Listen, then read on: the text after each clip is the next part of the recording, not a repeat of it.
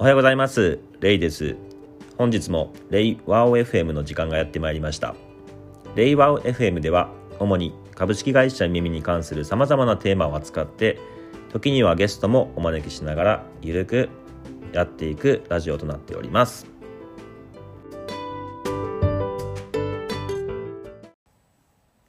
はい。今日はですね入社式、えー、入社式について話をしたいと思います。えー、入社式、えー、耳の場合は今年4月1日に開催される予定だったんですけれども、えー、新型コロナウイルスの影響もあり、えー、入社式自体は延期にしようとは思っています。でですね、あの入社式っていうところに関して去年の年末ぐらいから、まあ、どういう式にしようかっていうところを結構ずっと考えていました。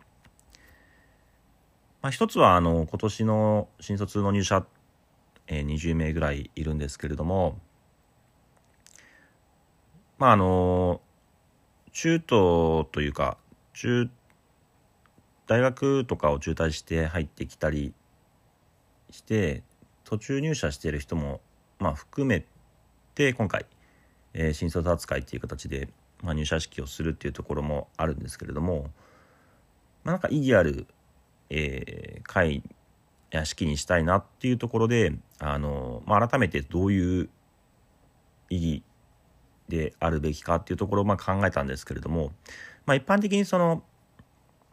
こう成人になって大人になってっていうところであの通過儀礼としていろんな儀式っていうところがあると思うんですけれども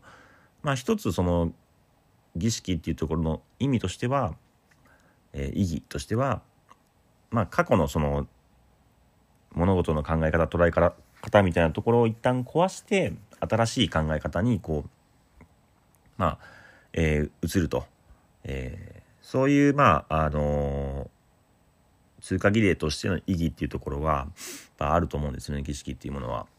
でそう考えた時に、まあ、入社式っていうところに関しては、まあ、いわゆるその社会人として、えー、まあ、こう意識を変えるっていうところで、一般的な今までの、まあ、あの、日本の会社組織でいうと、えー、まあ、旧来型の、こう、機械型組織ですよね。えー、まあ、その会社の大きな組織の中の、その、ビジネスの業務の中で、こう、一つの部品として、えー、まあ、振る舞うっていうところを期待されるっていうところもあるので、えー、まあ、没個性であったりとか、えー、まあ、不条理を受け入れるっていう形であったりとか、えー、まあ、会社のこう部品となって働くみたいな、まあ、人間性をこうともすると失うようなところであったとしても、あのそこに従うという意味では、え、まあ、こうスーツを着てこう整列してえー、まあ、神妙な面持ちで公式に向かって、で、まあ、訓示などを聞いて、従順に従従い、まあ、何かあったとしても、あの、反論せず受け入れるみたいな、その、まあ、物事を疑わずに、えー、鵜呑みにして従うという、そういう考えですよね。そういう考えに、えー、意識を変化させる。えー、まあ、学生でこう自由に何かをこうやっていたりとか、えー、時にはルールを守らないとか、まあ自分本位で行動するみたいなところをこう壊して、えー、社会人としての意識をまあ植え付けると。いう、まあそういった意図としては、あの従来型の入社式っていうのは、まあ効果的に働いてはいたんですけれども、まあ、要するにそのビジネス環境が変化して、えー、まあその当たり前のことを当たり前にやるという効率ではなく、まあ、新しい想像をしていくっていう意味ではむしろその学生としての意識学生意識というかまあそういったあのー、常識を疑ったりとか、まあ、時にはその自分本位で行動するっていうところが共感や新しい、えー、創造性を生み出すみたいなそういったところもあのー、まあ、価値が出てきているのでまあ、従来型の入社式っていうところの意義っていうところが果たしてどうなのかっていうところはありましたと。まあ、じゃあどういうふうな組式であるべきかっていうところに関して考えた時につまり、まあ、どういう意識をこう破壊して、まあ、どういう意識を植え込むかっていうふうに捉えた時にこれはなかなかまあ難しいなっていうふうに感じてますと。で、まあちょっと悩んでたんですけれども、まあある時にちょっと思い出したのが、あのー、昔見た本で、えー、そういえば、その式に参加する中でどういうふうな式変化があったのかっていうところを書いた本があったなと思ってちょっと読み返したんですけどもで本の題名はあのザ・カルチャーコードですね。ザ・カルチャーコードっていう形で最強チームを作る方法という本がありますとでそこの中であのあるコールセンターの事例があったんですけれどもまあ、あの、ウィプロですね。ウィプロというそのインドのバンガロールにあるそのコールセンターの事例なんですけれども、まあ、もともとそのコールセンターに関しては、えーまあ、結構離職率が高い、そういうコールセンターだったんですけれども、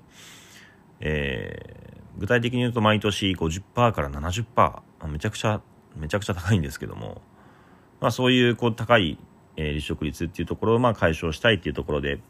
まあ、いろんなこう実験を行ったんですよね。まあ、その前にその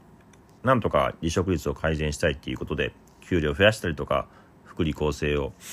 充実させたりっていう形でやったんですけどもなかなかあの効果が出なかったと。でまああのその中でまあ実験をまああのしたらしいんですけれども新入社員をあの数百人の新入社員を2つのグループに分けたんですね。で、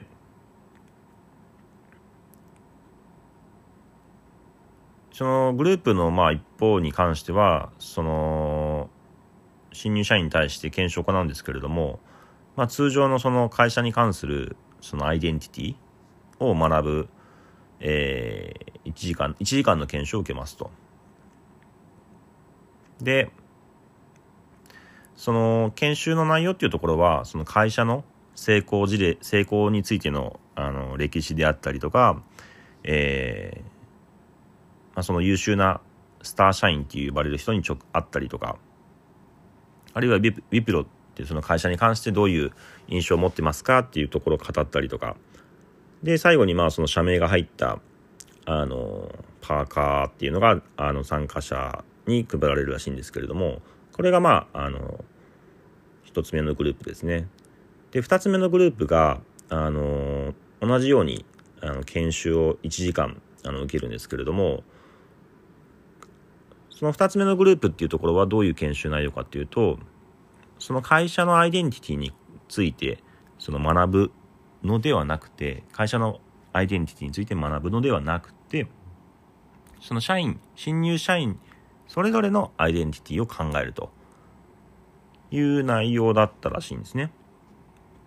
例えば、そのあなたはどんな時にその幸せを感じますかとか、まあ、どういう仕事にやりがいを感じますかみたいな形で、会社じゃなくて、自分っていうものに関して、まあ、考えるような、あの、研修ですと。で、その中で、まあ、自分っていうのはこういう人間なんじゃないか。こういう時に幸せを感じるなとか、まあ、こういう仕事をやりたいなみたいなところを、まあ、考えたりであるエクササイズではその海で溺れた時にその自分のどういうスキルを使えばその助かるかみたいなまあそういう危機を想定してその自分が乗り切るというところをまああの考えるようなエクササイズをやるとで最後にまあその社名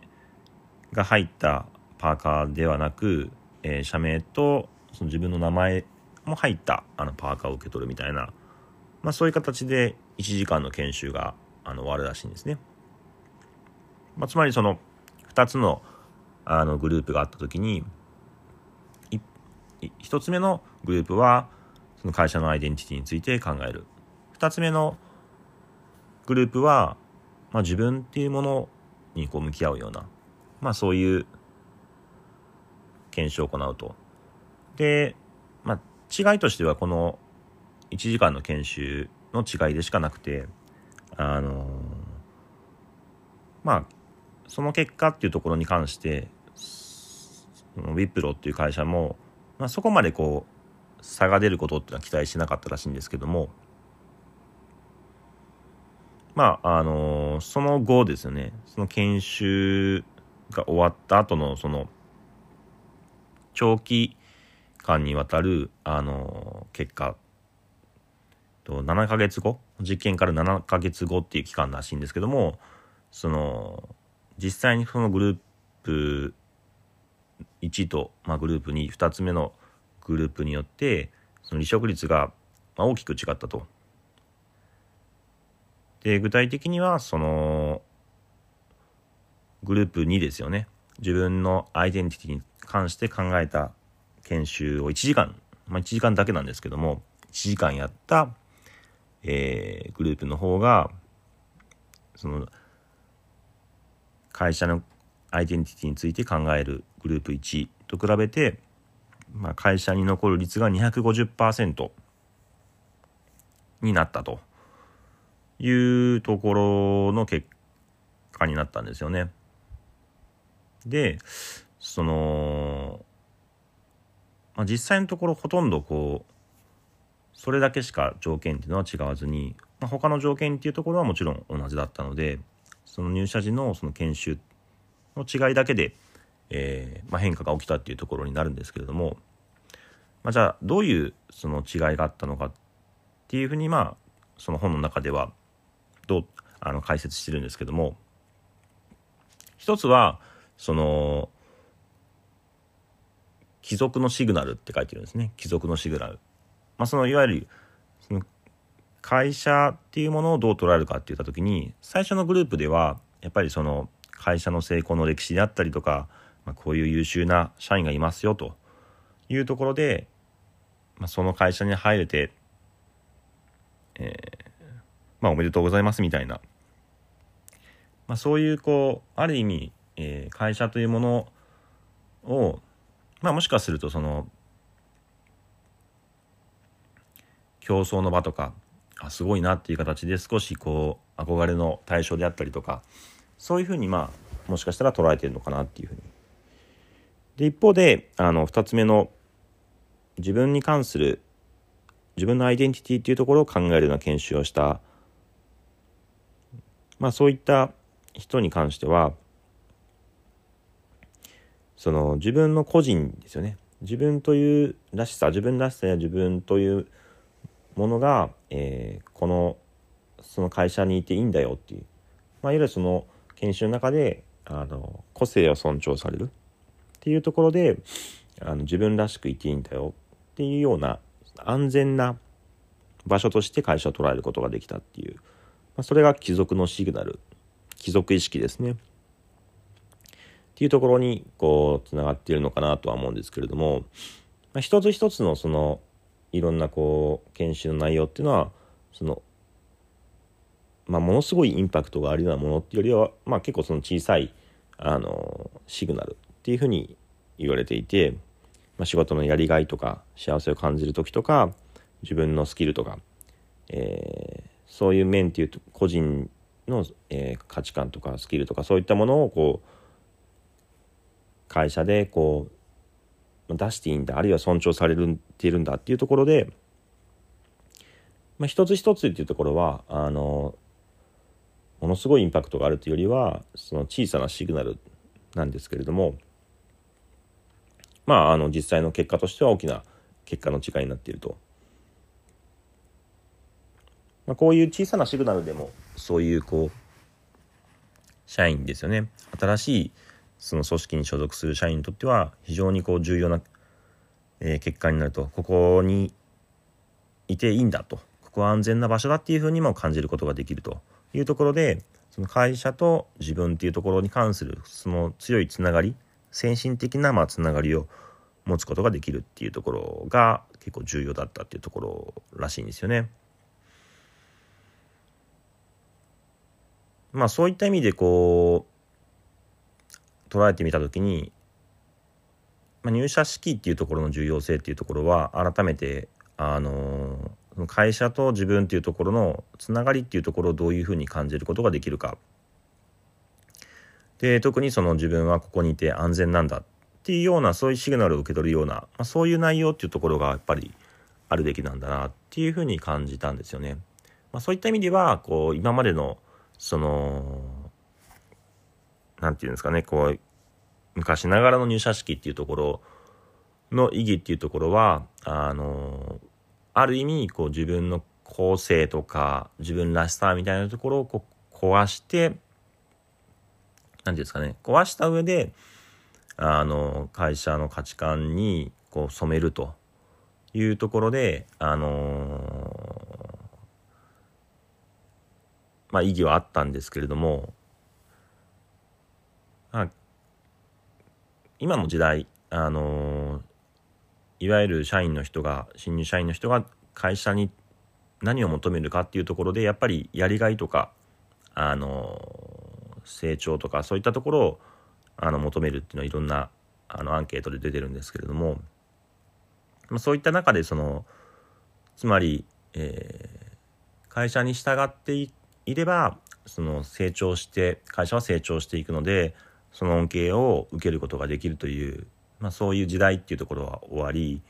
新しく入社する人もそういうところに期待はしてないと。経済的な成長会社に従順になっていれば経済的な成長を享受できるというふうには思っていないのでであればあの自分らしさみたいな形でいろんなこうやりがい持って仕事をできるかどうかとか自分らしく入れるかどうかっていう価値価値観であったりとかを大事にしてくれるとか価値が共感できるようなミッションとかですね共感できるような会社で働きたいとかあるいはまあその先が見えない時代なのであのどこでも生きていけるようなその成長できる環境が欲しいとか、まあ、そういうこうことを社員の人も求めてるっていう中で言うと、まあ、その個性をこうなくすような、えー、まあ今までのような入社式ではない、えー、このウィプロと呼ばれるコールセンターであの実施されたようなむしろ価値を尊重するようなそういう研修あの研修というか、えー、入社式ですね入社後の研修っていうところが、まあ、重要になってくるんじゃないかなっていうふうに、まあ、捉えましたね。まあ、ということでですね、あのー、夢見自体はですね、入社式、えー、4月1日には行わず、あの、まあ、延期する予定ではあるんですけれども、まあ、改めてそういう、えー、会社というものと自分のアイデンティティっていうところをつなぎ合わせるような、そういった研修を、行おうと思っています。でですね、内容自体は、その、この本の中では、小さなシグナルっていう形で、一つ一つの、まあ、あの、まあ、ワークで、研修っていう内容ない研修の内容っていうところはその非常にインパクトあるっていうよりはあの割とこうあまああっさりかどうか分かんないですけども小さいシグナルっていう形でそこまで大掛かりなこと大げさなことはしてないっていうふうになっていてで実際にその研修を受けた人にあの、えー、インタビューをその後インタビューをした時に、えーと、どうでしたかみたいな形で、まあ、よく覚えてないみたいな感じで答えて、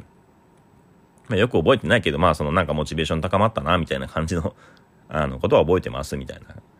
感じであのまあそれぐらいその原体験みたいな形で強く印象に残ってるわけではないけれどもあのそれだけめちゃくちゃ離職率に影響あったみたいな感じがあの面白いんですけどもあのイメージ自体の入社式はもう少しあの原体験として少しインパクトに残るようなものをやっていきたいなと思ってまして。でそれもあってあの今回、えー、どういう取り組みをするかっていうと、えーまあ、実際にそういう会社と自分のつながりで自分らしさっていうのを表現できるような体験をする。体験をするっていうのがあの一般的な研修だと思うんですけどもその体験ではなく体現、まあ、体で表す、まあ、体で感じるではなくさらに体で表す体現の方を、えー、行うようなワークショップを行いたいなと思っていて。まあ、つまりその体で感じるというのはあのまああの一般的なワークショップだと思うんですけどもその自ら内なる自分の中にあるものをこう外に出すっていう形で表現する表す表現できるっていうことはもう深く深くそのあの物事を理解したりとか、えー、っていうことになるので、まあ、自分の中からあの発言するっていう形ですよね。つまりそういうこう、まあ、演劇のようなあのイメージなんですけどもあのその演劇の手法を使ったあのワークショップっていうところを行って、えー、体現することでより自分の中のその原体験っていうところに落とし込んで少し強いインパクトっていうことをあの狙って、え、やろうとは思うんですけれども、まあ、実際そのどういうふうにあの効果が現れるかっていうところで、まあ、今回のあの、ね、実験のようにある会社さんの実験のように、えー、グループを分けてですねあの AB テストをやってもいいんですけれどもまああのそういうわけにいかないのであの心理社員全員に行うっていう形であの実際の AB テストっていうことはちょっと難しいんですけれどもあの試みとしては、えー、そういう演劇の手法を使って、えー、体験だけではなくて体現していくということで、えーまあ、一つの特別な、まあ、原体系っていう形でちょっとやってみようと思っていますのでまたその結果に関しては共有できればなと思います。今日は、えーと入社式についての話でした。